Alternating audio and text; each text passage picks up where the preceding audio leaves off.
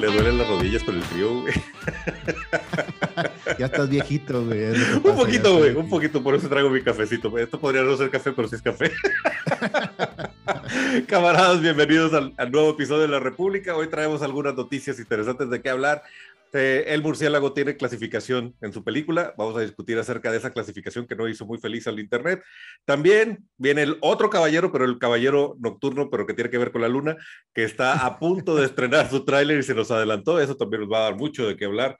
También vimos la, la primera imagen de esa batichica que también rompió el Internet y emocionó a unos cuantos. Y una leyenda regresa a dibujar Spider-Man. Camarada Leo, ¿qué, noticias traes tú por allá? Camarada Richo, sí, traemos varias noticias del universo de los X-Men de Marvel. También traemos una leyenda nueva que se integra al mundo animado de Amazon, así como otra, no diría leyenda, pero un autor regresa a DC a escribir ciertos, ciertos títulos de un hombre enmascarado. Vamos a ver qué sucede con él.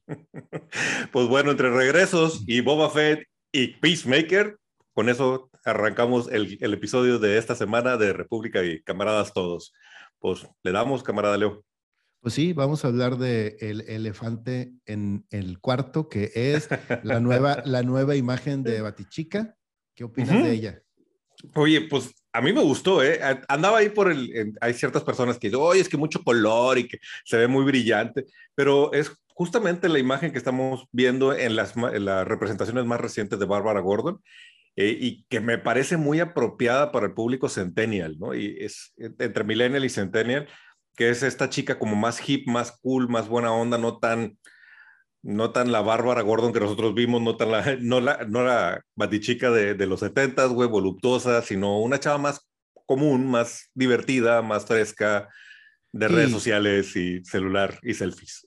De, de, hecho, de hecho, esta, esta, esta creación o el, entre el traje y creo que la parte de la, de la creación de la historia está basada en, en un cómic que salió, si no me equivoco, hace como unos cinco años, que yo leí los primeros 12 números y me parecieron bastante buenos, que es precisamente esta reinvención de Batichica en donde te llevas al personaje a la universidad, donde esta chavita, que si es una, una pues no adolescente, pero esta persona que está entrando apenas eh, en la adultez, estudiando en la universidad, donde se hace un rediseño de su traje, que es, el, que es básicamente lo que estamos viendo ahorita en pantalla, con algunos otros detallitos más menos, pero es ese traje vistoso, azul, mm, como más práctico incluso también, más, más enfocado a la parte de, de la practicidad de Batman y de no, como bien mencionas tú, de enseñar curvas.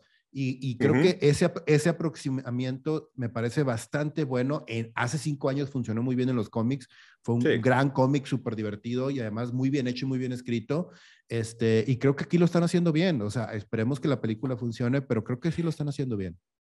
Y pues bueno, brincando de noticia, eh, ahora vamos a hablar acerca de los nuevos títulos de X-Men que van a salir en Marvel, dentro de también otra vez una reestructuración, bueno, no reestructuración, sino una continuación de todo lo que nos ofreció Hickman con House of X y Power of X.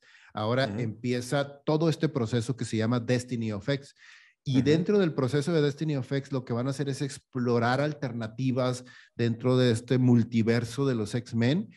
Y van a salir dos cómics bien interesantes que son Knights of X y el que creo que nos va a llamar más la atención y que va a ser bien interesante, que es X-Men 92, o sea, X-Men 92, que lo que van a hacer es una exploración de cómo reaccionarían los X-Men de la animación, no de los X-Men mm. de los cómics, sino los X-Men del universo animado de los 90, que salió en el 92, mm. obviamente, si sucediera House of X en ese universo. O sea, sí, e, está bien interesante cómo están jugando con los X-Men a través de los multiversos y, y Destiny of X se me hace que nos va a dar historias bien divertidas, güey. los 90 se están regresando, cabrón. que eso es malo, güey, porque ya cuando los 90 son la, se vuelven moda es porque ya es algo bien retro, güey. O sea, que tú y yo somos súper retro. Entonces, pero bueno, los 90, el, el 92 o la, la animación de X-Men 92 que va a regresar para Disney Plus está ahorita teniendo un gran auge y era obvio que Disney y Marvel iban a tratar de encontrar otra forma de sacarle provecho a este sabor que traemos con la nostalgia y que nos gusta esa época de los X-Men. Y me parece un acierto bien interesante juntar esa, esa historia en particular con el universo animado y con e, ese equipo de X-Men que, que, que, fue la introducción para muchos fans, ¿verdad? Porque quizá tú y yo, para, ti, para mí, X-Men 92 ya estaba cuando nuestra adolescencia ya estábamos medio, medio grandezones y nuestra introducción a X-Men fue otra, era otro equipo, pero para muchos fans de la República, para muchos camaradas que nos ven ahorita, el equipo original de X-Men es ese, ¿verdad? Con júbilo. Sí, exacto, sí, sí, sí siguiendo con Marvel, este, nos quedamos dentro del el universo ahora del MCU, en donde después de dos meses, de estar en descanso, regresa a grabaciones Black Panther Wakanda Forever. Este, Finally, cabrón, no mames. inicialmente el descanso, el descanso, este, había sido porque Leticia Wright se había este, lastimado dentro de la producción. Y si bien siguieron grabando como una semana más, el equipo de producción dijo, no, ¿sabes qué? Ya no podemos seguir, vamos a cerrar este, la producción y se, la cerraron durante dos meses. Aparentemente queda un mes de grabación que empiezan la próxima semana a hacerlo. Y el rumor está en que eh, van a, eh, más bien el espacio que hubo o la pausa fue tan grande porque el protagonismo de Leticia Wright es mucho dentro de la película, al igual que el de otra persona que es el de eh, Winston eh, Duke. Mm, sí, exacto. Él también, ellos dos aparentemente son los protagonistas y el rollo está en que hace dos semanas y dijeron, sí, vamos a regresar a la producción y resulta que una buena cantidad de gente del crew eh, salió, era demasiado positiva dijeron, no, no, hay, podemos, no hay negativismo en ese set. No, no, no podemos con tanta gente positiva dentro del set. Entonces, ¿sabes qué? Vamos a otra vez a movernos. Entonces, hasta dentro de una semana empieza con la producción. Dijeron que no iban a mover la fecha de, de estreno. Sigue siendo noviembre, creo que noviembre 11, una cosa así de este año. Entonces, vamos a ver si lo logran, porque la postproducción de una película de ese, de ese estilo es mínimo un año, güey, no mames. qué complicado ha sido para Wakanda Forever, o sea, eh, desde de entrada, pues, pues, la pérdida del protagonista y, nuestro querido eh, rey de Wakanda original, y luego, pues, todo, todo lo que hemos vivido en estos últimos dos, años, y luego esta, esta actriz que también es de esas personas que considera que nadie le va a decir qué hacer y no se quiere poner nada en el brazo, aunado con la posibilidad de, cuánta gente estaba ahí positiva, pues sí, o sea, definitivamente ha sido un infierno de producción. Esperemos que no afecte la calidad de la película y que al contrario se convierta en una razón por la que vamos a ver una super película. Ahora, esta película está rodeada de rumores, o sea, estamos esperando que conecte con, con, lo que van a hacer los Cuatro Fantásticos en el MCU. Estamos esperando la introducción de Namor, que todo parece ser que es nuestro, nuestro compatriota Teno Cuerta. Estamos esperando por ahí la introducción de Doctor Doom. Hay muchas cosas que esperar de esta película y si yo estoy casi seguro, o al menos esa es mi apuesta, Marvel no va, menos Disney, va a dejar pasar la oportunidad de convertir a Black Panther en mujer, porque es una inclusión que va se va a suceder naturalmente y que además los fans estamos esperando. Otra película que nos dio noticias en esta semana es que Aquaman finalmente cerró o terminó filmación. Esa también ha estado medio accidentada, pero creo que va más fluida que Wakanda Forever. Ah, mucho más, mucho, mucho más. O sea, vamos a ver también. Esperemos que esté, pues, mejor que la 1. A mí la 1 me gustó, se me hizo, se me hizo divertida, pero se me hizo súper genérica. Fíjate qué me pasa con Aquaman. O sea, Sí, estoy de acuerdo contigo. O sea, Momoa ha hecho un buen papel, se ha apropiado del, papel de, Arthur Curry, güey, lo ha hecho interesante. Sigo pensando que no es el Aquaman que yo leía, que es otro tipo de Aquaman, es un poquito más cercano a Namor, pero está bien, funciona, a la gente le gustó, la manera en que James Wan lo planteó está cool.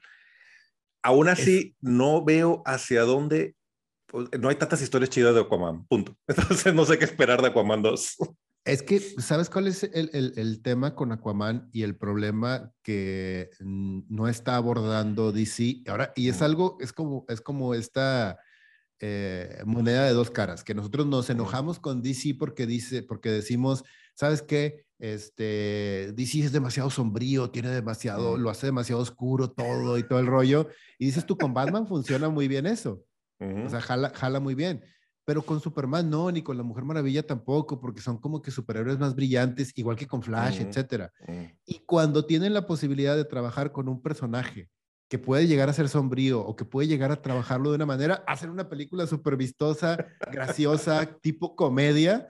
Porque, güey, la historia, una de las mejores historias de, de, Arthur Curry es precisamente cuando se vuelve rey de, de Atlantis y pierde la mano, güey. O sea, que entonces eso está bien chido, esa pelea con Black Manta, el rollo de que cómo pierde la mano además, de qué manera lo pierde, se me hace súper interesante. Es una historia súper oscura, súper fuerte, pero creo que, o sea, el personaje te da para eso y el actor, por supuesto, que te da para eso. Entonces se me hace bien curioso que aquí hayan tomado exactamente el camino opuesto. Sí, pero pasa lo mismo que con Thor, que Thor en, en los cómics no es chistoso, pero el actor te da el, el, el, el bis cómico que le llaman a, los actores, entonces pues hay que aprovecharlo y además cae bien y agrada y pone, porque al final de cuentas lo mismo le pasa a Chris Hemsworth, es muy chistoso, pero cuando se pone serio, sí te la crees que es Thor.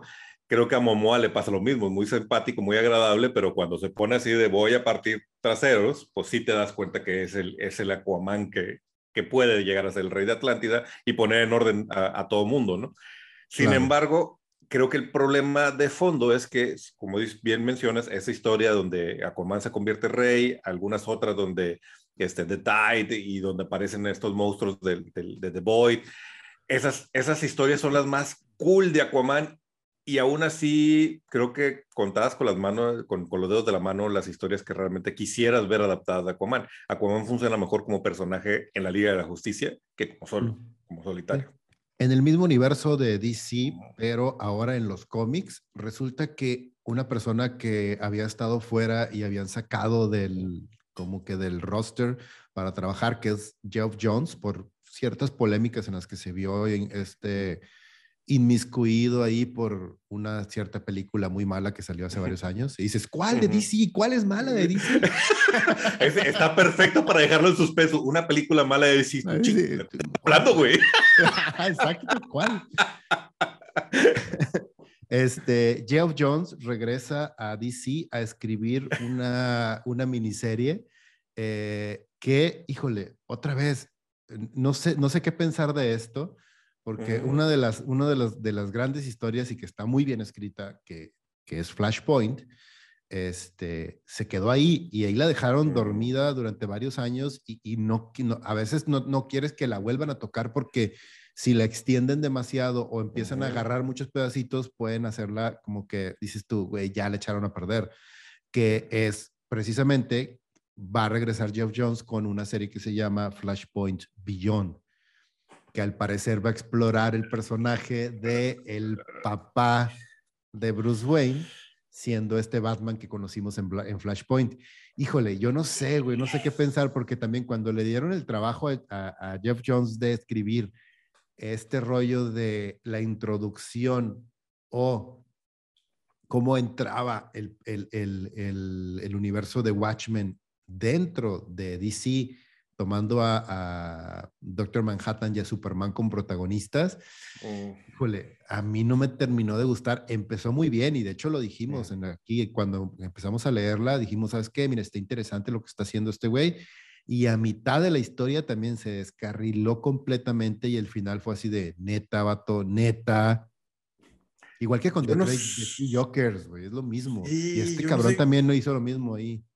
No sé, Jeff Jones hacía cosas mejores hace alguna una, una década más o menos en cómics. Linterna Verde, güey. Linterna Verde lo hizo genial en Linterna Verde. Era muy bueno eh, rescatando superhéroes, ¿no? Eh, Linterna Verde, Flash, empezó a hacer cosas bien interesantes. Green Arrow también tuvo una temporada chida con Green Arrow. Pero luego como que se convirtió en el Golden Boy de suéltale el personaje clásico para que haga algo chido, güey y empezó a hacer cosas raras que no, ya no me terminan de gustar. coincido contigo, como que tiene buenas ideas, pero ya se perdió. Es una especie de Shyamalan en, en, cine, güey. O sea, como, ay, güey, con madre, güey, que haga otro. Y luego ves la segunda y dices, ah, ok, bueno, que haga una más. Y luego la tercera, ay, cabrón. Y ya para la cuarta dices, güey, no, ya no toques nada, güey. y no se diga su, su, intervención como productor de cine, que pues fue justo el, el, el, le intentaron convertir en el Kevin Feige de, de, de DC y pues no, se nota que él no es el tipo de creativo de cómics que puede brincar de plataforma, no, no, no es como otros, otros grandes creativos que han brincado exitosamente a televisión y, a cine.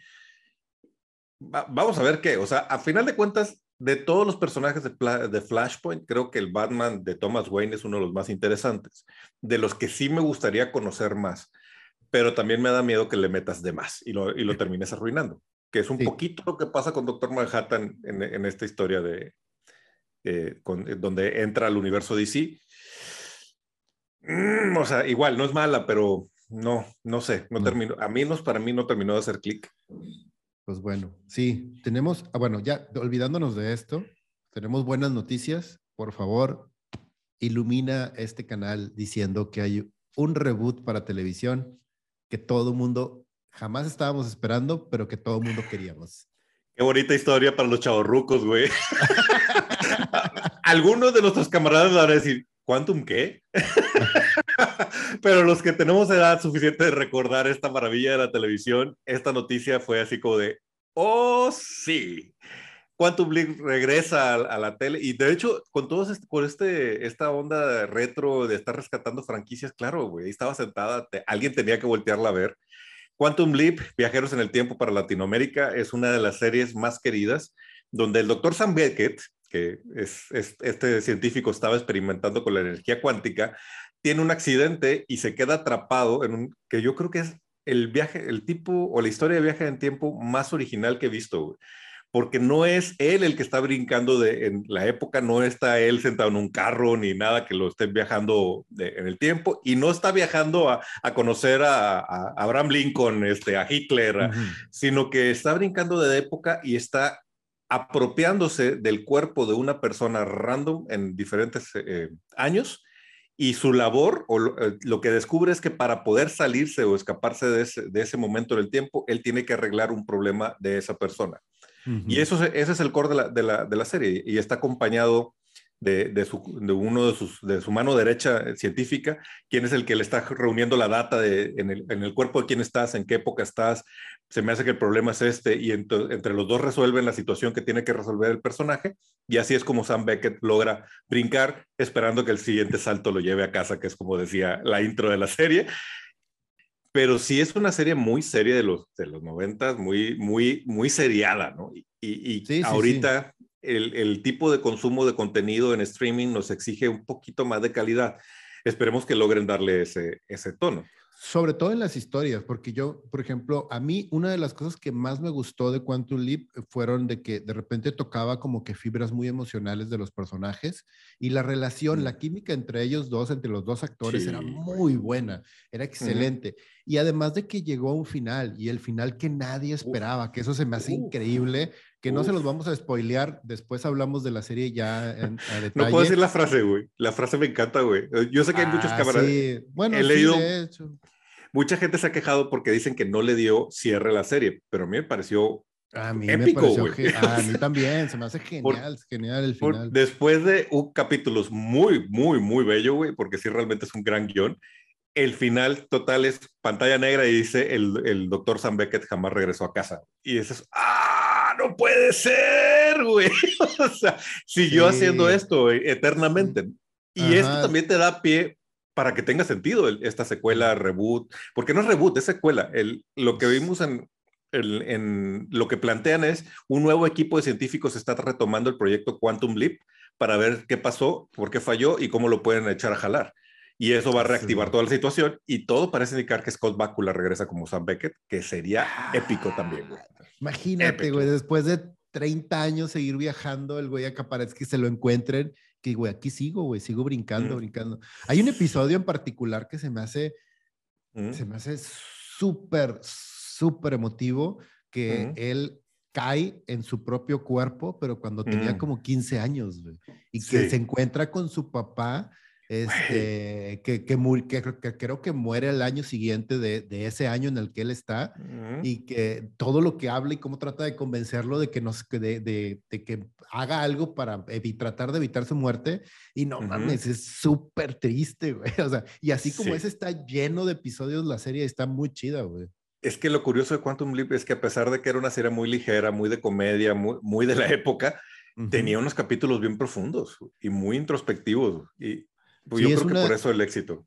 es una de mis series favoritas y que también me da un poco de miedo de lo que estuvieran haciendo con ellas, como, por ejemplo, yo de adolescente o de, de, niño slash adolescente, yo disfruté, disfruté muchísimo Quantum Leap, disfruté muchísimo The Wonder Years y disfruté muchísimo este, B, o sea, Invasion. Este, como niño, como niño los disfruté muchísimo y luego cuando hicieron el, el reboot, que aquí sí fue un reboot este, de Invasión, no mames, o sea, fue bien triste porque tenían un gran cast, tenían la tecnología para hacer una Morena Bacari era perfecta para el, para, el personaje, güey, pero pues no. Cambiaron tantas cosas y trataron de, de, desarrollar una historia más moderna, que está bien, si yo, si ahorita ves Invasión de los ochentas, es súper... claro, güey. Súper Ajá, súper chafa. Eh, tiene todos los errores que te puedes imaginar de guion y además tiene todos los errores, este, ¿cómo se llama?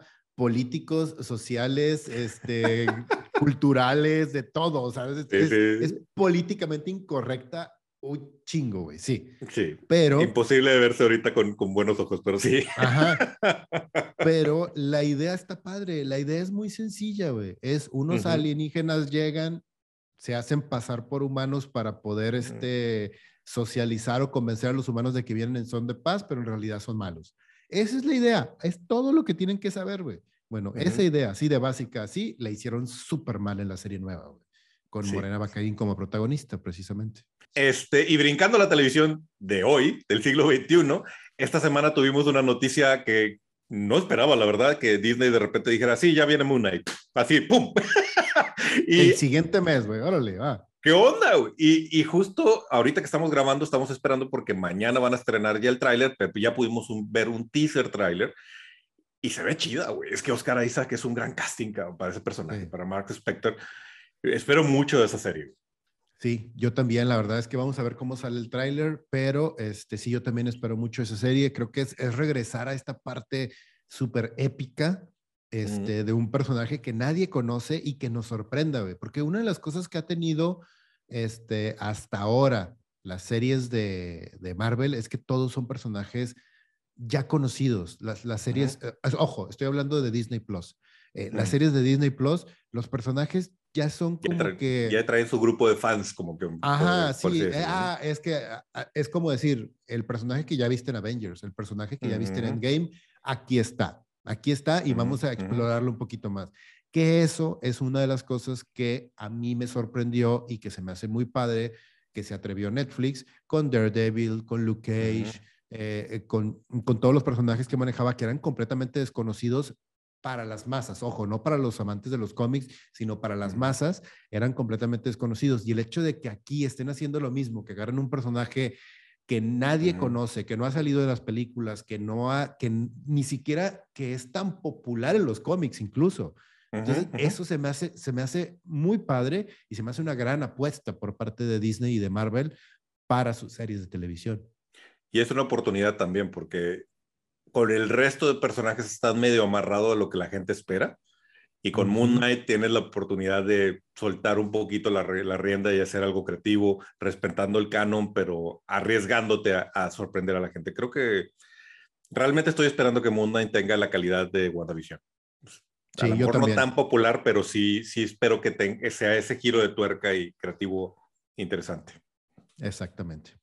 Brincando al otro universo, brincando al universo de DC, otra cosa que soltaron por ahí que generó eh, pues yo no sé si controversia, porque si lo, pensamos bien, en el fondo era lo obvio, güey.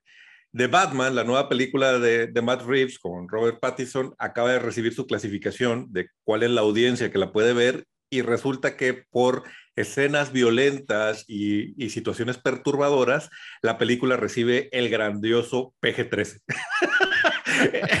Entonces, mucha gente dice, ¿cómo que PG-13 es Batman? Debería ser R güey, es Batman. O sea, Warner, nadie en su sano juicio, hablando desde la perspectiva de producción y de, y de negocio, güey, iba a restringir una película como Batman. O sea, lo más restringido que podíamos llegar es PG-13, güey. Necesito que mínimo los adolescentes la vean. O sea, no, no puedo hacerla para adultos. Yo siento que le sacó Warner y dijo, no, no mames, o sea, no puedes, o sea, que incluso editó cosas para que no fuera como supuestamente es de que, ¿sabes qué? Esa escena sácala o esta tírala de otra manera o acomódala que no se vea la sangre, que no se vean los golpes, que no se vean ciertas cosas.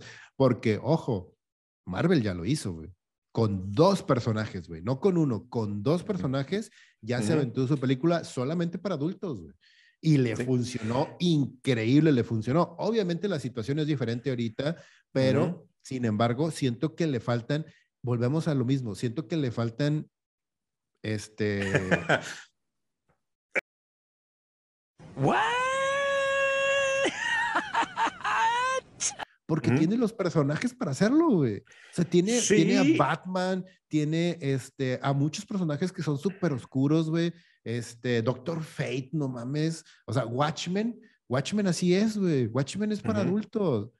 Háganlo como Watchmen, güey. Háganlo como Watchmen. Así es sencillo. Ahora, eh, creo que también la gente sobre reacciona y dice, ¿cómo que PG-13 esto es para niños? no, no, no. O sea, hay muchas películas de PG-13. Eh, Batman, Batman, Batman de Dark Knight de Nolan es PG-13. Claro, porque lo que, lo que pasa ahí es que el, director lo que tiene que buscar es la manera de meter la violencia sin que se vea gráficamente. Y porque estas clasificaciones tienen que ver con la cantidad de sangre, increíblemente, pero sí.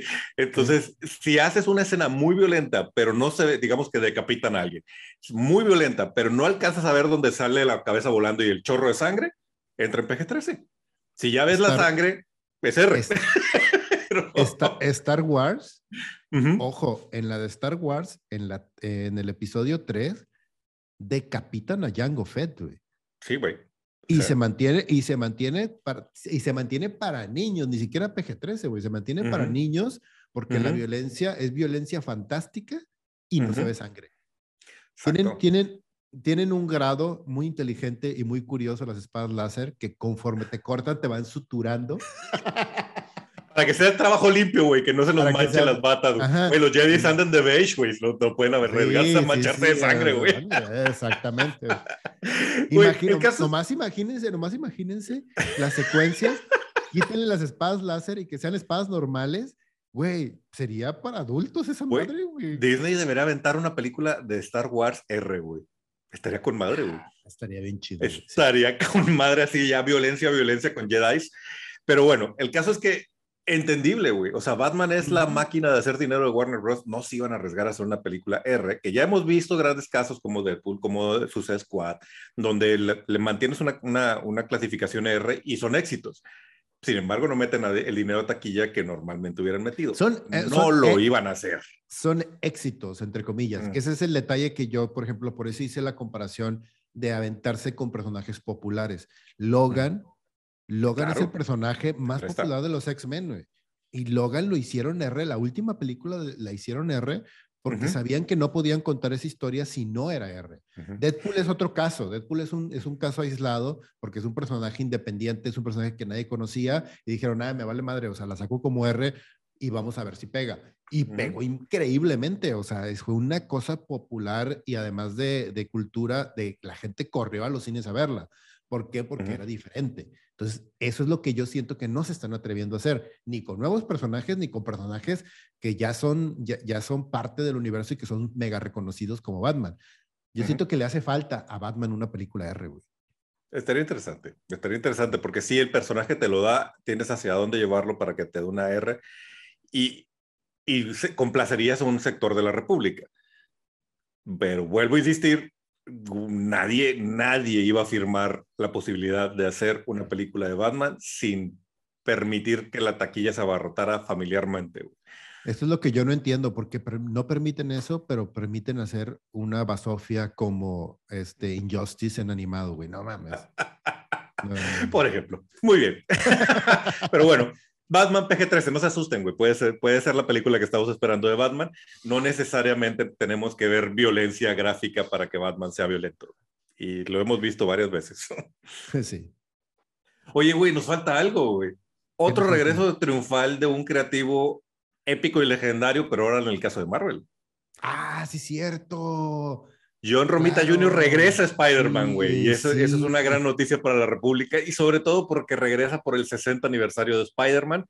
Entonces, güey, qué chingón. O sea, John Romita Jr. ya es el tipo de artista que, así como su papá, John Romita, Este, ya es el tipo de artista que, güey, donde lo pongas, donde lo sientes, lo que pongas a dibujar, va a ser un éxito a nivel cómic. Oye, hablando de eso precisamente, y ahorita me acabo de acordar también de, otra noticia, es oficialmente Action Comics, el número donde aparece por primera vez Superman, ya no es el cómics, el cómic más este mejor valuado, más caro de toda la historia. ¿Cuál es ahora? Lo habían valuado en 3.5 millones de dólares el de Action Comics. La semana pasada se vendió por 3.6 millones Amazing Fantasy 15, el que tienes ahí atrás en el póster. Cabrón, no sabía, güey, no sabía. Entonces, en la pues, primera aparición, la primera aparición de Spider-Man es oficialmente el cómic más caro de toda la historia y le lleva como 20 años de diferencia, güey. Sí, y tiene sentido porque Spider-Man se está coronando como el personaje número uno de cómics en muchos, eh, en muchos niveles. ¿no? En el mundo, sí, en todos los sentidos, en popularidad, en taquilla. No Way Home es, es un poquito lo que, lo que está moviendo la balanza hacia acá. O sea, sí, hace 20 años, 30 Superman era el personaje de cómics más reconocido en el mundo. Yo creo que hoy, y en, mucho es culpa tuya, Warner, este Superman ya dejó de ser ese superhéroe tan popular y probablemente el superhéroe que cualquier niño, papá, abuelo y cualquier persona del mundo puede reconocer inmediatamente es Spider-Man. Spider-Man. Nice, cabrón. Pues bueno, Spider-Man cumple 60 años este en el 2022 y una de las celebraciones va a ser un cómic escrito por Seth Wells, dibujado por John Romita Jr., que eso es una gran noticia. Y muero por ver ese cómic porque además me gusta mucho el estilo de John Romita Jr. Es súper impactante. Sí, sí, sí, sí, a mí me encanta. Bueno, ahora sí, ya nada más para terminar, vamos a hablar de, ya vimos Peacemaker, Hablaríamos de Boba Fett, pero creo que Boba Fett ya lo hemos tocado en otros momentos, este, salvo esa foto que puso por ahí este David Trejo y que dijo finalmente Machete llegó al espacio y me causó una mucha gracia, güey, que dijera eso. pero, pero bueno, hablemos de Peacemaker. Hablemos de Peacemaker porque este, ya está en HBO Max, ya están los primeros tres episodios. Me imagino que vamos a estar viendo un episodio este, semanalmente. ¿Tú sabes cuántos va a ser la serie completa? No estoy seguro, fíjate, no estoy seguro. No sé si quiere echarle una googleada ahí mientras avanzamos para nomás dar el dato. Obviamente, camaradas, si no han visto los tres primeros capítulos que lo soltaron en conjunto, uno, dos y tres, si no han visto los, los tres capítulos, pues mejor hasta aquí lleguen porque va a haber spoilers. Vamos a hablar un poquito de, de, lo que pasa en la serie y hacia dónde creemos que, que lleva este, esta, esta serie de, de Warner. Peacemaker con John Cena. Van a ser ocho episodios. Ocho, episodios, de, Peacemaker. Faltan cinco. Sí, es una buena cantidad. Faltan cinco porque son de una hora además. Son, son chonchitos. Sí. Este es el tipo de producto, proyecto que solo podría ser posible de la mano de James Gunn. De un, de un personaje como James Gunn, güey. Desde la entrada, güey. La entrada, yo creo que igual que te me soltó una carcajada, güey se me hizo, se me hizo bien interesante, se me hizo súper divertida y dije yo, sí, güey, es James Gunn. O sea, si pensamos en los intros de Guardians of the Galaxy, en los, del, de tanto de la 1 como de la 2, si pensamos, si pensamos en el intro, güey, de, este, ¿cómo se llama? De Suicide Squad, también. O sea, es, es él, güey, es él, es él. Y le es su estilo particular de, de humor y haz, lo tuyo, James Gunn, ¿no? Ahora, yo no sé si todos los camaradas notan estas cosas, supongo que tú sí lo viste, la calidad fotográfica o el estilo fotográfico que tiene la intro, que es claramente video, o sea, no es video digital, no es grano de cine, por, por explicarlo de alguna forma. Es, Eso también es una decisión creativa, güey y tiene que ver con la música y con, con, la, con lo ridículo del, de todo el complejo, de todo este montaje tipo bailable, güey. Está súper interesante, güey. Desde ahí dices tú, güey, ¿qué, estás, ¿qué es esto, James Gunn? ¿A dónde me quieres llevar? Y, y otra, cosa, otra cosa que también se me hace súper interesante son las decisiones que toma. Hay pocos autores que reconoces por este, sus decisiones musicales dentro de la historia, dentro del cine. Uno de ellos, y creo que el más representativo y el que todo mundo dice, ah, claro, güey, es Tarantino, güey. O sea, Quentin Tarantino es, él puso de moda, por así decirlo, esta selección, o sea, súper, este, ¿cómo se llama? Especializada y como que curada de, los, de la música que la música es importante. No es solamente un soundtrack que pones encima de una canción popular o, la canción popular o, la, canción popular, es parte del guion incluso. O sea, es, es, un tema súper importante dentro del guion y cómo afecta la historia y, tiene una, una, importancia realmente grande con respecto a ella. Y James Gunn también lo hizo con Guardians of the Galaxy. Guardians of the Galaxy, el soundtrack se, se convirtió en un personaje mismo. Y aquí lo está volviendo a hacer con este tipo de rock glam, de los ochentas. Hijo, güey, ah, me encantó, güey. Cuando dije yo, güey, qué pedo, este vato está escuchando Cinderella, güey, no mames, o sea. Y lo loco es que hace clic con el personaje, que lo mismo le pasa a Star-Lord, güey, que tiene todo el sentido del mundo que él siga escuchando este tipo de música en su, su casetera. A cuando ves a, a, Peacemaker escuchando rock glam en el carro y dices, claro, güey, claro, tiene todo el sentido del mundo, güey. Entonces, buen arranque, ¿eh? O sea, sí tengo que decir que no me parece la obra maestra como algunos lo han estado, como, que siento que empezaron a sobrevenderla, güey. Y a mí, a mí me, me, molesta cuando sobrevendes algo porque llego ya con una expectativa muy amplia y luego me es difícil este, cumplirla. Sí está buena, sí está padre. Sí está buena, no, sí, no, no, me quejo. Sí, nos está gustando mucho, hay cosas súper interesantes, hay algo que también, y lo, lo, mencionamos cuando, antes de grabar, que estábamos platicando acerca de esto, que me llamó mucho la atención, que por primera vez siento que ahorita mucha gente, si empieza a unir los puntos, mucha gente va a decir de que, ah, Marvel se copió de DC con Peacemaker, ahora que va a sacar Secret Invasion. Entonces, siempre va a haber esta disputa y todo el rollo. Y no, obviamente no. Secret Invasion es un cómic que salió hace 10 años, entonces no, o sea, no, no va a pasar eso. Sin embargo, aquí la, la, trama es básicamente esa. Y se me hace súper interesante el cómo lo está la planteando desde un estilo como Black Ops, haz de cuenta, como muy escondido, muy por abajo, con un personaje. Además, se me hace bien interesante lo que están haciendo con el personaje de, de Peacemaker.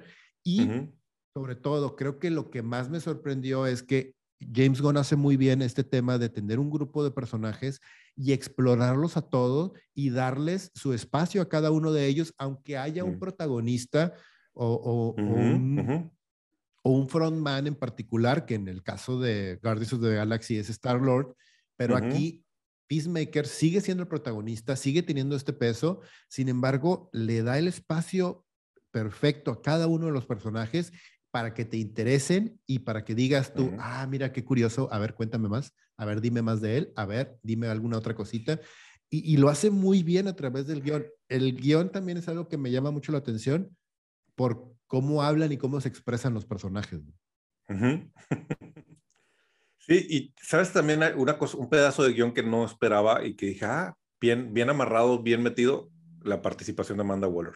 O sea, no pensé que fuera a tener una relación directa con, con la trama y, sí se me hizo un gran, una gran pieza de engranaje en, lo, que está, lo que está prometiendo para la serie. ¿no?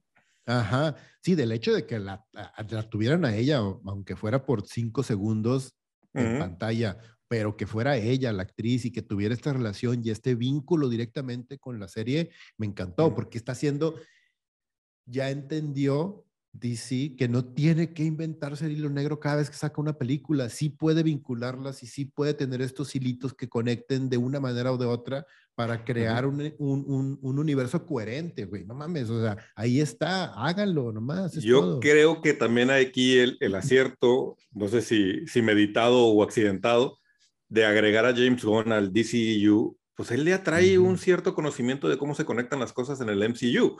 Entonces creo que les va a ayudar a entender cómo tienen que ser las cosas de este lado y lo está haciendo. O sea, al menos Suicide Squad y Peacemaker tienen, tienen una buena conexión sin que una dependa de la otra, que es ahí es donde está el verdadero truco.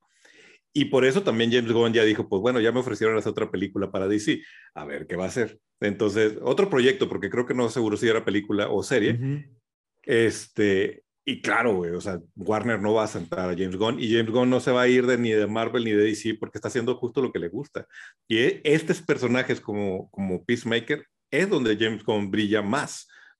Y sí, y creo que también algo, algo que hay que eh, resaltar es precisamente que si al principio veíamos dentro de la película de The Suicide, de Suicide Squad, veíamos el personaje de Peacemaker como una especie de caricatura, yo me acuerdo que cuando leí a Grant Morrison con The Multiverse, este, dije yo, órale, güey, este personaje no es una caricatura, no es algo tan sencillo ni tan banal como lo están presentando en The Suicide Squad.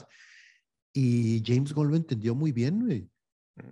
Y está, está, es más, está haciendo actuar de manera que yo jamás pensé ver actuar a John Cena, güey. No mames, ya es mucho decir eso, güey. Sí, sí, sí, sí. Y ya van dos luchadores que convierten actores, güey. Entonces también resulta que, que, James Gunn es bueno en eso. Es buen director en el sentido que entiende sus proyectos y los hace muy redondos, pero también sabe sacarle provecho a cada actor que tiene en el set. Eso no cualquier director, no cualquier director. Y también me gusta mucho la manera en la que él aborda estos personajes que son francamente ridículos. O sea, pero por por ridículos no quiere decir que los vas a, tomar sin, sin darles su lugar. Y así como Vigilant y, este Judo Master tienen sus apariciones y, te los presenta como personajes desagradables, ridículos, pero en sí también completos, es ese James Gunn, James Gunn a, la máxima potencia. Por favor, denle Deadpool. Estaría increíble. Güey, no, denle Lobo, güey. Por favor, denle Lobo a James Gunn, güey. Sí, eso estaría increíble. Sí, sí, sí, sí. Ok, pues James Gunn, creo que lo estás haciendo muy bien con, con Peacemaker. Estamos todos complacidos acá del lado de la República. Vamos a seguir viendo hacia dónde va y cómo cierra esta serie. Pero quizá estamos viendo Warner limpiándose y levantándose, quitándose los pedacitos de mierda, güey, de donde se embarró. y ahora sí, pues sí, y ahora sí a, a seguir adelante y ojalá pues nos den un buen DCU. Así es, vamos a ver qué nos ofrece. Ahorita vamos en el episodio 3, todavía quedan 5. Esperamos cosas grandes de Peacemaker. Perfecto. Y bueno, y con esto cerramos entonces nuestro capítulo de hoy, nuestro episodio de República Geek. Muchas gracias por quedarte hasta el final. Te recordamos nuestras redes sociales, Facebook, Instagram y ahora también en TikTok. Búscanos también ahí. Si estás viendo este video en YouTube, acuérdate de ponerle, eh, suscribirte y de, de, prender la campanita para que no te pierdas ni un solo episodio de República Geek. Si nos estás escuchando cualquier reproductor de podcast, igualmente suscríbete para que escuches todos los episodios que subimos semanalmente en este, en este canal. Camarada Leo. Camarada Richo. Camaradas todos, nos vemos y nos escuchamos en la próxima República Geek.